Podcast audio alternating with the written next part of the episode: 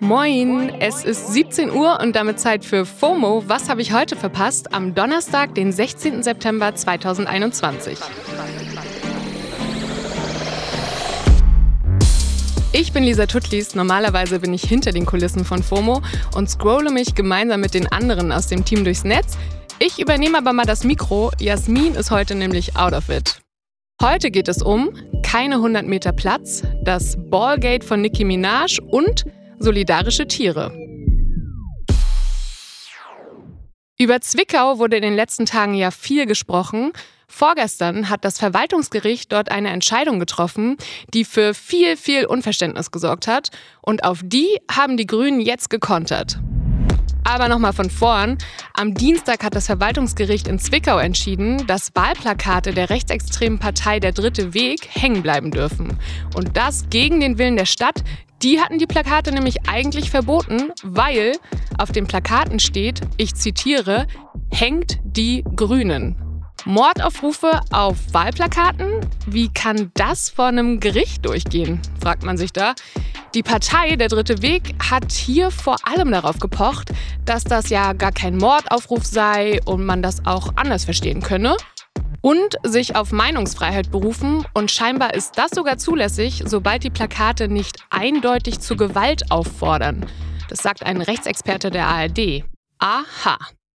Das Gericht jedenfalls hat entschieden, dass die Plakate unter einer bestimmten Auflage hängen bleiben dürfen.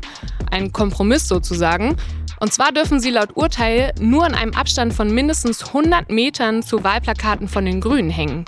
Und die Grünen haben jetzt ihre Gegenaktion gestartet und einfach 200 Plakate nachproduziert, nach Zwickau geschickt und aufgehangen und es so unmöglich gemacht, dass die Dritte Reich Hassplakate im Stadtkern hängen können. Die ganze Aktion nennen sie DemokratInnen nicht hängen lassen. Und der Wahlbeobachter Christian Fuchs zum Beispiel findet das ziemlich clever. Er hat getwittert, wie reagiert man souverän auf eine schwer verständliche Entscheidung eines Verwaltungsgerichts? So, genau so. Well played at Grüne Zwickau. Diese Plakate wollen die Grünen nun in Zwickau aufhängen. Pfeil-Emoji, Hashtag BTW21, Wahl-Emoji.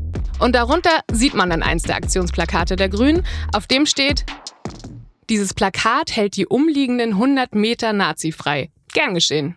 Ich sag mal, dass ich euch das jetzt alles so zusammengefasst habe, auch gern geschehen. Nicht nur Trouble in Zwickau, auch Rapperin Nicki Minaj wirbelt gerade mal wieder alles auf. Ich spreche vom internationalen Hashtag Ballgate. Das hat sie sogar selbst so genannt.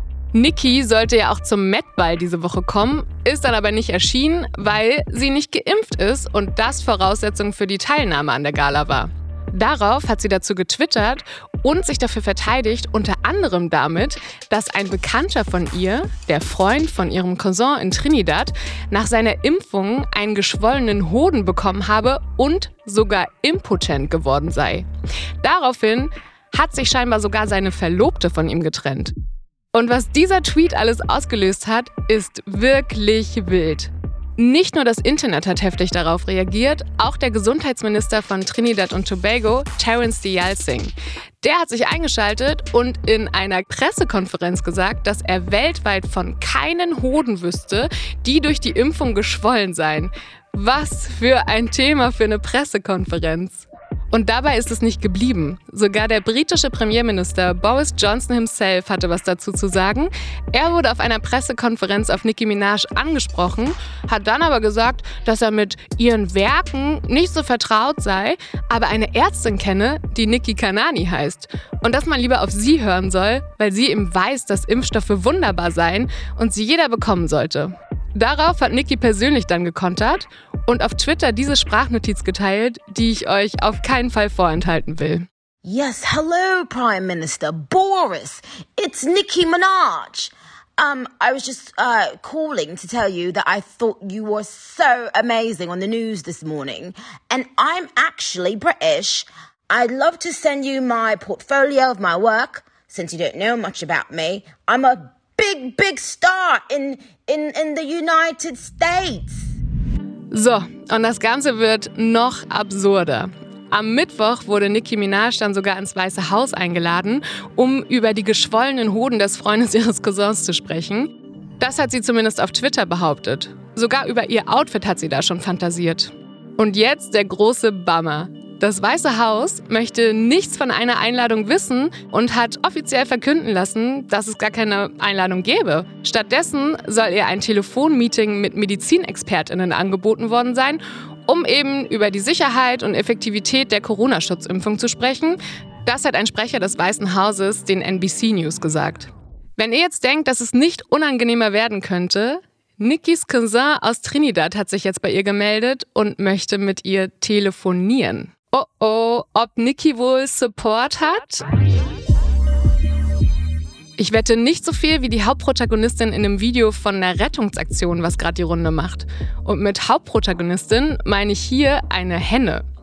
Die wird in dem kurzen Clip aus dem Nichts von einem Habicht angegriffen und es dauert keine zwei Sekunden, bis ein Hahn den Ernst der Lage erkennt und zur Hilfe eilt. Auch eine Ziege schaltet sich dann sehr schnell ein und merkt, dass ihr Typ verlangt wird. Mit gemeinsamen Kräften können sie dann den Bösewicht vertreiben. Diese Solidarität ist einfach wholesome, können bestimmt viele von euch mit relaten. Auf YouTube wurde das Video bislang 700.000 Mal geklickt und auch auf Twitter hat es schnell mal die 2 Millionen Views und über 100.000 Herzen erreicht.